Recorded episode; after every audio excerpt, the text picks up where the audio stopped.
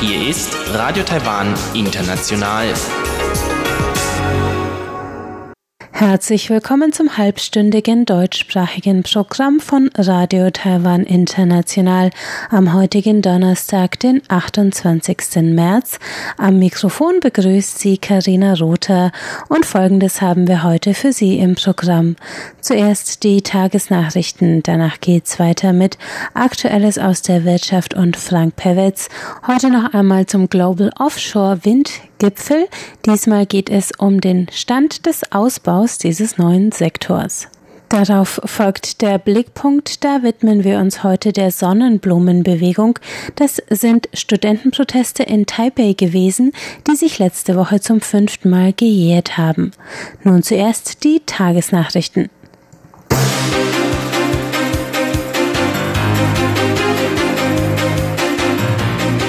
Hören die Tagesnachrichten von Radio Taiwan International. Zuerst die Schlagzeilen.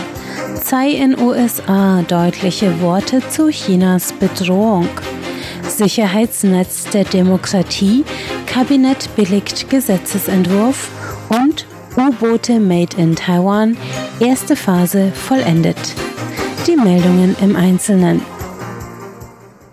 Während eines Zwischenstopps in Hawaii, USA, hat Präsidentin Tsai Ing-wen gestern Ortszeit via Videokonferenz an einem Symposium der Heritage Foundation in Washington DC teilgenommen. Während ihrer Rede an die teilnehmenden US-Abgeordneten ging Tsai auf die Herausforderungen und Leistungen Taiwans während ihrer Regierungszeit ein. Tsai sagte, Taiwans Demokratie stehe an vorderster Front der Bedrohung durch Falschinformationen Nationen. Sie betonte Taiwans Rolle in der Region als demokratischer, friedlicher Akteur und kritisierte das destabilisierende Verhalten der Volksrepublik China. Die Präsidentin sagte, Trotz unserer positiven Absichten hat China jede Gelegenheit genutzt, den Status quo zu verändern. Sie unterwandern kontinuierlich unsere demokratischen Institutionen, verstärken militärische Spannungen und beschneiden unseren internationalen Spielraum. Das hat zu größerem Misstrauen in der taiwanischen Bevölkerung geführt und zu noch mehr Herausforderungen in der Zukunft der Beziehungen zwischen beiden Seiten der Taiwanstraße. Das verdeutlicht die Notwendigkeit, Taiwans Verteidigungskapazitäten auszubauen. Tsai dankte den USA für ihre Unterstützung und sagte, sie wolle auch in Zukunft mit gleichgesinnten Staaten zusammenarbeiten, um verantwortungsbewusste Regierungsführung und nachhaltige Entwicklung in der Region zu fördern. Das Kabinett hat heute einen Gesetzesentwurf gebilligt, der das Schließen von politischen Abkommen mit der Volksrepublik China erschweren soll. Premierminister Su Tseng-Chang sagte, man wolle mit dem Entwurf ein Zitat Sicherheitsnetz für die Demokratie schaffen und zukünftige Verhandlungen mit China transparent und überprüfbar machen. Der Entwurf zur Änderung des Artikels 5 des Gesetzes zur Beziehung zwischen beiden Seiten der Taiwanstraße sieht vor, dass zukünftige Abkommen mit der Volksrepublik China zu politischen Angelegenheiten erst eine Abstimmung durch das Parlament und eine Volksabstimmung durchlaufen müssen, bevor die Verhandlungen mit China abgeschlossen werden können. Wird der Gesetzesentwurf verabschiedet, so muss die Regierung 90 Tage vor Beginn von Verhandlungen mit China dem Parlament einen Bericht über das Vorhaben und die politischen Auswirkungen des angestrebten Abkommens vorlegen. Bevor es zur Unterzeichnung eines politischen Abkommens kommen kann, müsste das Parlament mit einer Dreiviertelmehrheit und die Bevölkerung per Referendum dem Abkommensentwurf zustimmen. Damit greift Taiwans Regierung dem vom chinesischen Staatschef Xi Jinping in seiner Neujahrsansprache angekündigten Abkommen zum Einland zwei Systeme Dogma vor. Der Vorsitzende der Kommission für Festlandangelegenheiten Chen Mingtong erklärte den Umfang der Regelung. Es gibt Bereiche, die für Gespräche zwischen beiden Seiten der Taiwanstraße generell tabu sind. Dazu gehört die Auflösung der Souveränität des Landes und die Abschaffung des Systems der freiheitlich-demokratischen Verfassungsherrschaft.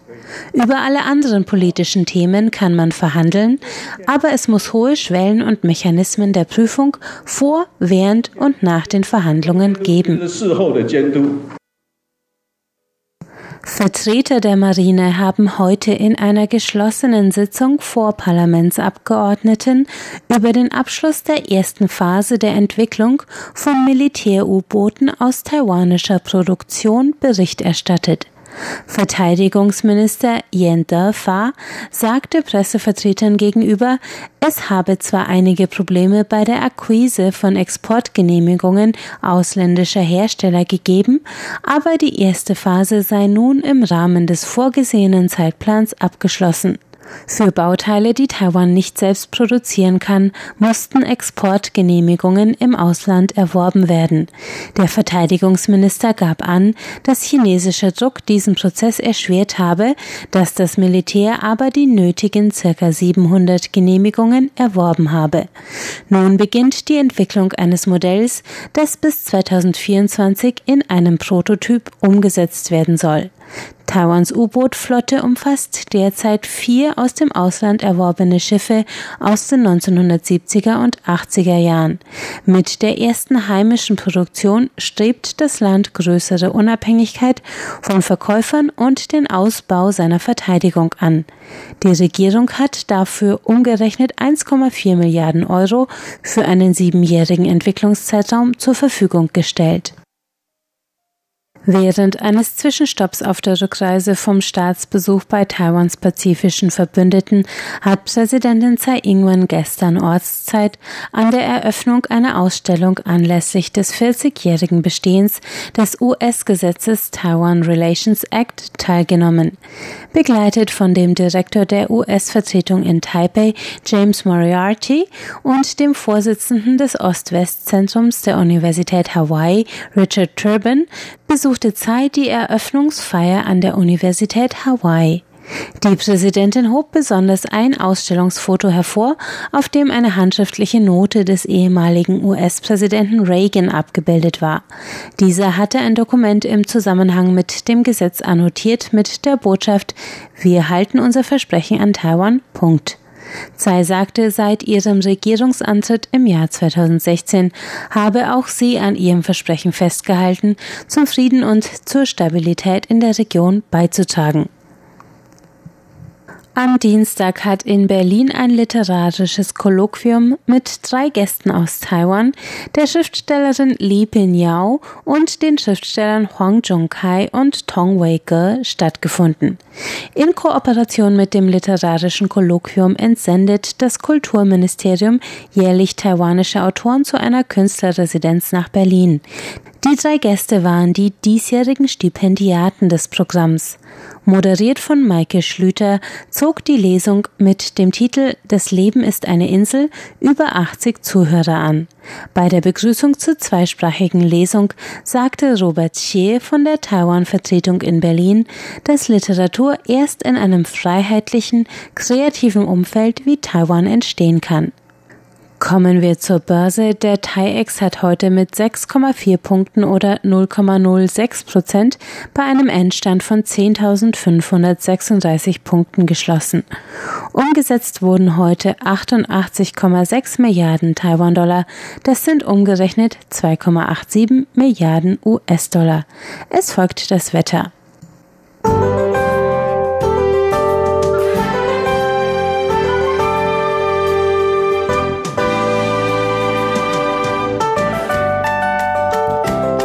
Der Donnerstag brachte sommerliche Wärme mit Werten zwischen 25 und 30 Grad landesweit.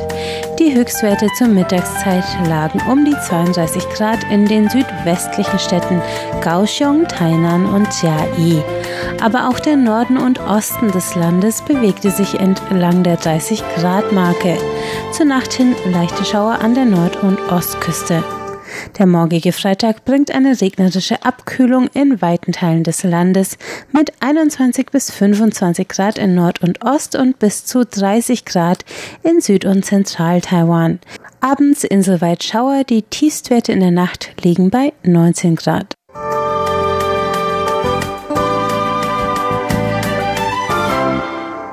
Jetzt geht es weiter mit Aktuelles aus der Wirtschaft. Da hören Sie heute über den Stand des Ausbaus des neuen Windsektors, wie er auf dem ersten Global Offshore Windgipfel in Taiwan diskutiert wurde.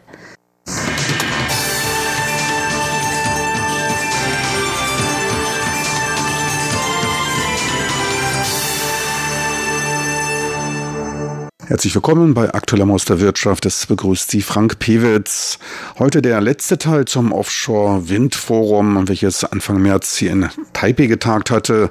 Veranstalter war die Non-Profit-Organisation das World Forum Offshore Wind. Die gerade erst gegründete Organisation will sich als Interessenvertreter der Offshore-Windindustrie und Gesprächspartner der Regierungen anbieten. Taiwan hat sich bei der Entwicklung der Offshore-Windenergie für eine Drei-Phasen-Strategie entschlossen. Seit 2012 bis 2020 betreibt man eine Anreizpolitik. Ab 2020 sollen dann weitere Zonen in Gewässern bis zu 50 Meter Tiefe entwickelt werden und ab Mitte der nächsten Dekade soll dann der Aufbau der lokalen Zulieferindustrie abgeschlossen sein. Für die ersten 3800 Megawatt, die bis Ende 2024 abgeschlossen sein sollen, sind Einspeisetarife vorgesehen. Die ab 2025 ans Netz gehenden Windfarmen mit einer Kapazität von insgesamt 1700 Megawatt, die wurden bereits im Auktionsmodus vergeben. Die Betreiber sicherten sich dabei Aufträge mit dem Versprechen, den Strom zum Preis von circa 2,55 Taiwan-Dollar pro Kilowattstunde zu liefern. Dies sind etwa 7,3 Euro Cent. Sie profitieren dabei von der Pionierarbeit der ersten Unternehmen. 2020 sollen laut Plan die ersten beiden Windparks mit etwa 740 Megawatt in Betrieb genommen werden, die dafür einen gesicherten Einspeisetarif von 5,85 Taiwan-Dollar für 20 Jahre erhalten. Für die meisten der nachfolgenden Anlagen gilt der Anfang des Jahres abgesenkte Einspeisetarif von 5,5 Taiwan-Dollar pro Kilowattstunde. Für Unmut sorgte unter den Betreibern die administrative Unfähigkeit, rechtzeitig bis Ende 2018 den Stromaufkaufvertrag unter Dach und Fach zu bringen. Taiwan verspricht sich vom Aufbau der Offshore-Windanlagen nicht nur einen Beitrag zum Umweltschutz und zu erhöhter Unabhängigkeit von Ölimporten oder Atomstrom, man ist auch bestrebt nach weiterer Diversifizierung der Wirtschaft und dem Transfer von Wissen und Technologie. Und auch die ausländischen Offshore-Windbetreiber dürften ein Interesse daran haben, hier vor Ort über die erforderliche Lieferkette einschließlich relevanter Dienstleistungen zu verfügen. Mittel- bis langfristig ist der Standort Taiwan angesichts relativ niedriger Stundenlöhne, den hohen Produktionsfertigkeiten und insbesondere in der Stahlverarbeitung und auch den Absatzmöglichkeiten in ganz Asien ein sehr interessanter Standort. Allerdings steht der Ausbau der Windenergie erst am Anfang. In der kritischen Anfangsphase dürften die ausländischen Offshore-Windbauer eher an verlässlich produzierten und importierten Komponenten interessiert sein, bis vor Ort die entsprechenden Produktionskenntnisse und Qualitäten erfüllt sind. Chen Zhongtian, Direktor von Taiwans Energiebüro in der Abteilung für Energietechnologie, wies in seiner Rede ebenfalls auf den Standort Taiwan als bestes Eintrittstor für den asiatischen Markt hin. Taiwan selbst biete beste Windbedingungen für bisher ermittelte Standorte mit einem Gesamtvolumen von 11 Gigawatt, hat sich einer nachhaltigen Politik verschrieben und weist einen hohen Grad an wirtschaftlicher Freiheit auf. Die von ihm erwähnte Lieferkette, die muss allerdings noch entwickelt werden. Am Rande des Offshore-Wind-Forums sprach ich mit Mike Crawley, dem Geschäftsführer von Northland Power Canada, über deren Engagement in Taiwan und deren Meinung zum Umfeld für die Errichtung dieses neuen Industriezweiges in Taiwan. Also. Wir sind eine Partnerschaft mit Yushan Energy eingegangen, was damit auch das Unternehmen Mitsui einschließt. Wir entwickeln ein 1000 Megawatt großes Projekt, welches aus drei einzelnen Energieprojekten an der Küste vor Zhanghua besteht. Alles Offshore-Windprojekte. Insgesamt sind wir mit den von der Regierung eingesetzten Programmen zufrieden. Wir haben uns hier in Taiwan für riesige Investitionen entschieden. Es sind die größten von uns hier irgendwo getätigten Investitionen in ein Energieprojekt Kanada ist damit eingeschlossen. Wir haben da eine große Zuversicht in Taiwan und mit den weiteren Maßnahmen der Regierung für den Offshore-Wind. Wir haben uns hier stark engagiert. Zu beobachten gilt es dabei, dass der lokale Anteil funktioniert, dass die lokalen Anbieter in der Lage sind, die für uns vor Ort erforderlichen Auflagen erfüllen zu können. Wir arbeiten daher mit der Regierung zusammen, damit sie genau den Nutzen verwirklichen können, den sie sich erhoffen. Eine der Anlagen von Northland Power mit 300 Megawatt fiel noch unter die Einspeiseregelung. Eine der beiden im Auktionsverfahren erworbenen Genehmigungen für Windfarmen liefert den Strom sogar für 2,2 Taiwan-Dollar die Kilowattstunde. In den Vorträgen wurden oft die von der Regierung gesenkten Einspeisetarife und der lokale Produktionsanteil erwähnt. Dazu Mike Crawley. Die Einspeisetarife wurden ein wenig gesenkt, die Anforderungen am lokalen Anteil wurden auf dem gleichen Niveau belassen. Für uns bedeutet das, dass wir alle nun ein wenig unsere Bleistifte anspitzen müssen und das Ganze nun noch mit den lokalen Lieferanten besprechen müssen. Ein Teil der Einnahmeausfälle der Offshore-Windbetreiber durch die gesenkten Einspeisetarife holen sie sich damit von den lokalen Unternehmen zurück. Letztlich entsteht dadurch mehr Druck auf alle Unternehmen, effizienter zu arbeiten. Zur Frage der Verfügbarkeit von Fachkräften sagte er, wir müssen die Leute anlernen und arbeiten mit den anderen Windfarmentwicklern zusammen, um sicherzustellen, dass die entsprechende Ausbildung gewährleistet ist. Die meisten der Jobs sollten dabei möglichst mit Taiwanesen besetzt werden. Auf der Arbeitnehmerseite wiederum sehen wir ein großes Interesse an der Arbeitsaufnahme im Offshore-Windbereich in Taiwan. Mit den jeweiligen Projekten im Ausbau wird es ein recht großer Sektor sein, der etliche Beschäftigungsmöglichkeiten bieten wird. Ohne Zweifel profitiert Taiwan von den in Europa gemachten Erfahrungen. Trotz allem wird das gesteckte Ziel angesichts des engen Zeitrahmens oft als recht ambitioniert betrachtet. Eine Frage, die auch auf der Pressekonferenz aufgeworfen wurde. Dazu Professor Martin Skiba, Vorsitzender des Ausrichters der Veranstaltung der Non-Profit-Organisation World Forum Offshore Wind. Well, the other question was regarding Taiwan. Zur Frage der ausreichend schnellen Einführung der begleitenden Maßnahmen kann man sagen, dass sie es hier in Taiwan recht gut und bisher auch schnell gemacht haben. Doch gibt es dabei auch Herausforderungen und diese könnten direkt vor Ihnen liegen.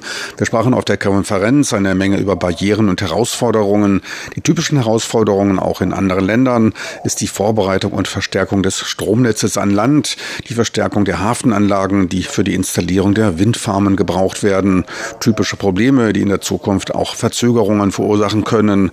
Doch kann gesagt werden, dass Taiwan recht schnell die rechtlichen Rahmenlinien aufgebaut hat und damit die globale Offshore-Windindustrie einlud, hierher zu kommen und dieses Offshore-Wind-Portfolio aufzubauen.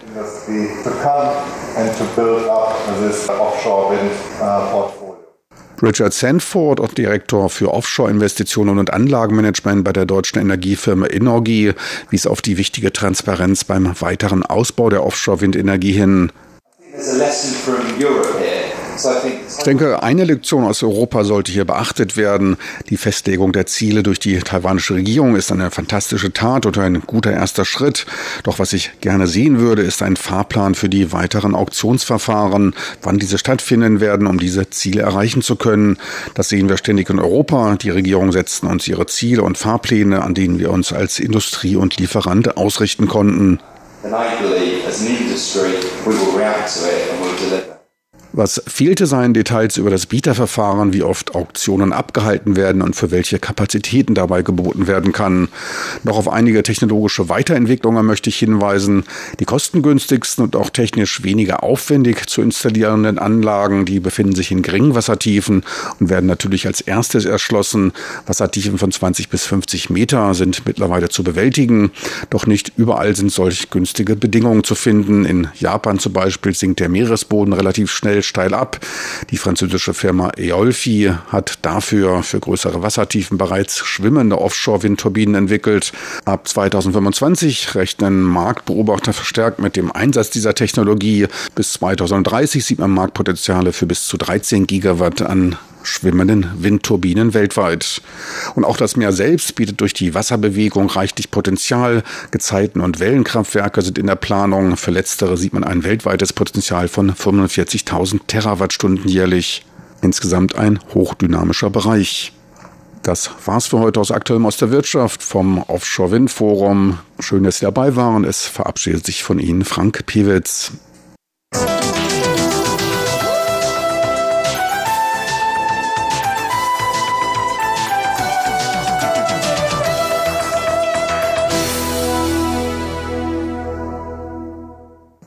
Sie hörten Aktuelles aus der Wirtschaft. Nach einem kurzen Zwischenspiel geht es weiter mit dem heutigen Blickpunkt.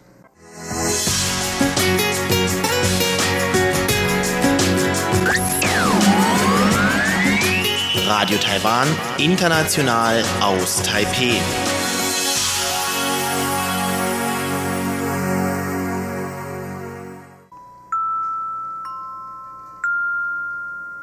Blickpunkt 今天是三一八公民运动五周年。Heute jährt sich die 318-Bewegung zum fünften Mal. Das sagt Audrey Tang, die parteilose Abgeordnete und Ministerin für digitale Angelegenheiten, am 18. März in einem Video auf ihrer Facebook-Seite. Sie meint damit die als Sonnenblumenbewegung bekannt gewordene Studentenprotestbewegung, die am 18. März 2014 das Parlamentsgebäude in Taipei stürmte und in Teilen bis zum 10. April besetzt hielt.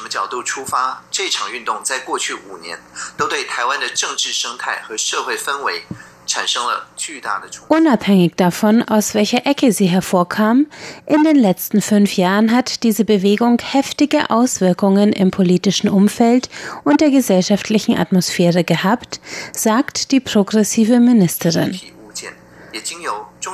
Einige Dinge haben sich danach verändert. Während der gut 20 Tage wurden die Ereignisse im Geiste einer Dokumentationskultur in Text, Bild und in digitaler Form festgehalten und sind vollständig bewahrt. Die Ministerin schließt mit der Ankündigung einer Ausstellung, die das Museum für nationale Geschichte in Zusammenarbeit mit Organisationen aus der Zivilgesellschaft zusammengestellt hat und die Ende Mai in Tainan in Süd-Taiwan eröffnet werden soll. Darin soll die Entwicklung der politischen Partizipationsrechte von den 1940er Jahren bis heute dokumentiert werden.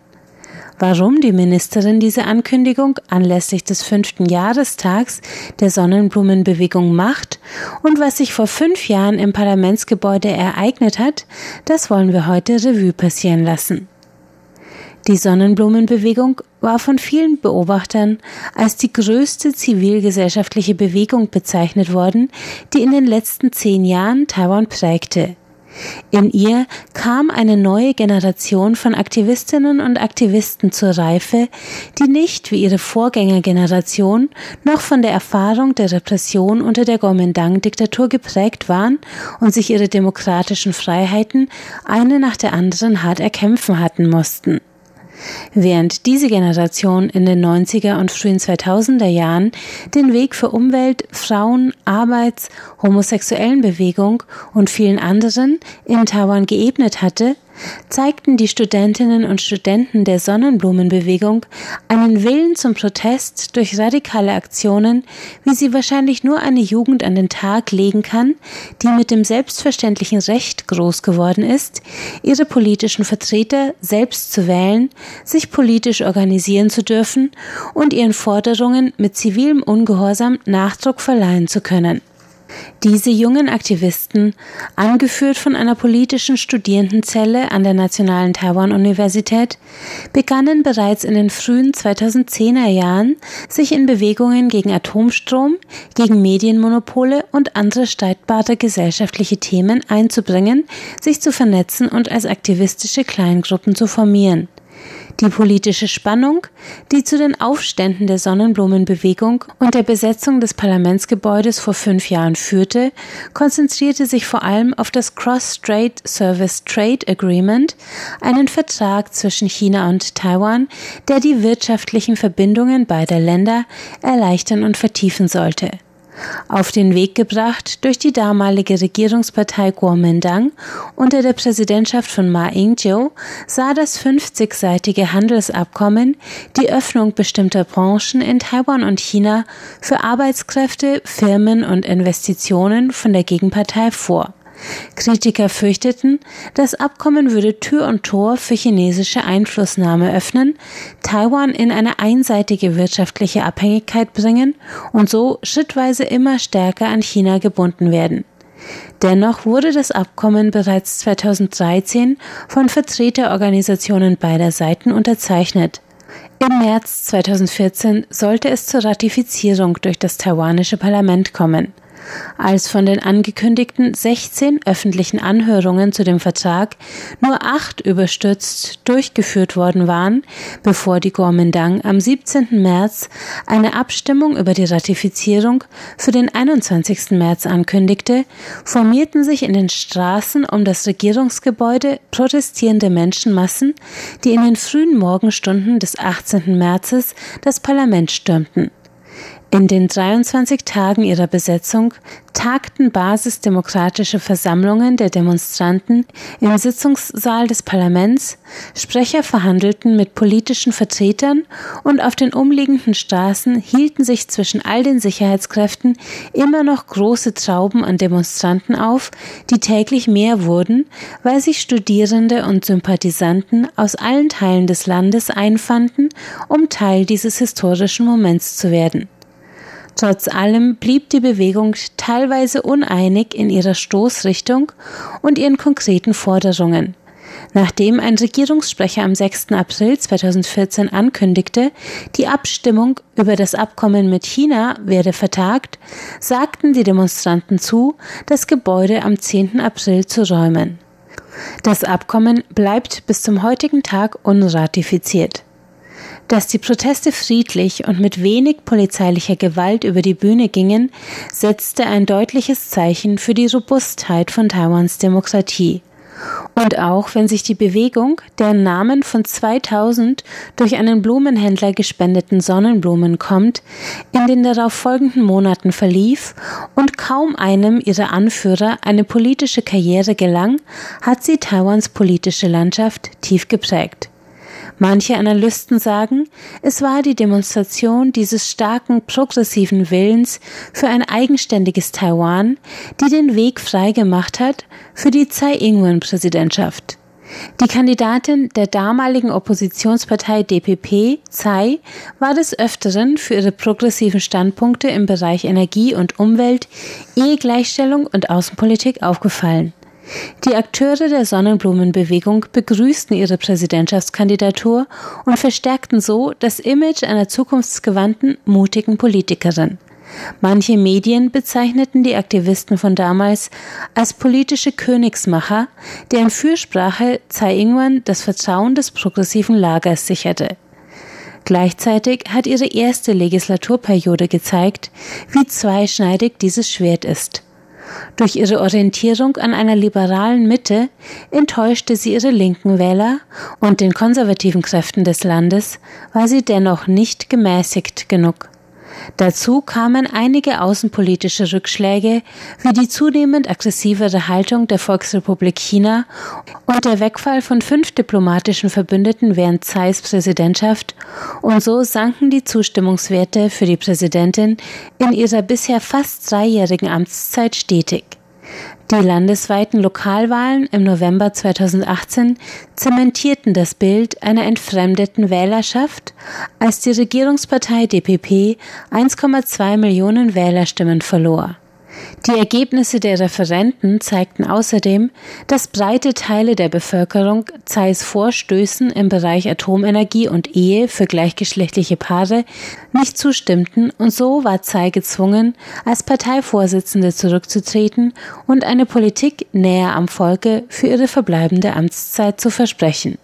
Ob diese Politik der Kompromisse ihr im Jahr 2020 die Wiederwahl sichern kann, bleibt abzuwarten.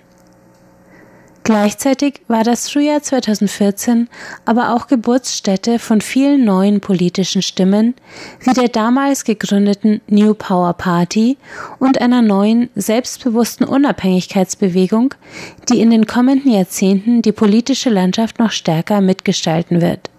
Diese jungen Triebe einer neuen politischen Generation zeigen das, was auch die von Audrey Tang angekündigte Ausstellung demonstrieren soll, nämlich wie weit die streitbare Demokratie seit den ersten sozialen Bewegungen in Taiwan seit dem Kriegsende gekommen ist und dass die Sonnenblumenbewegung nur einen Meilenstein auf diesem Weg darstellt.